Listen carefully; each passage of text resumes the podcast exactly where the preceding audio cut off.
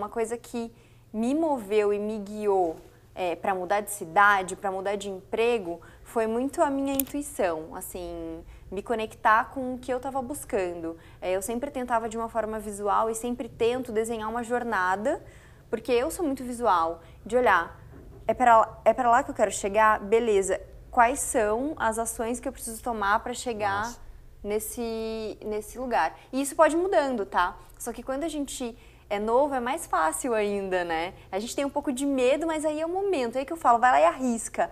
Se joga, vai onde teu coração vai vibrar.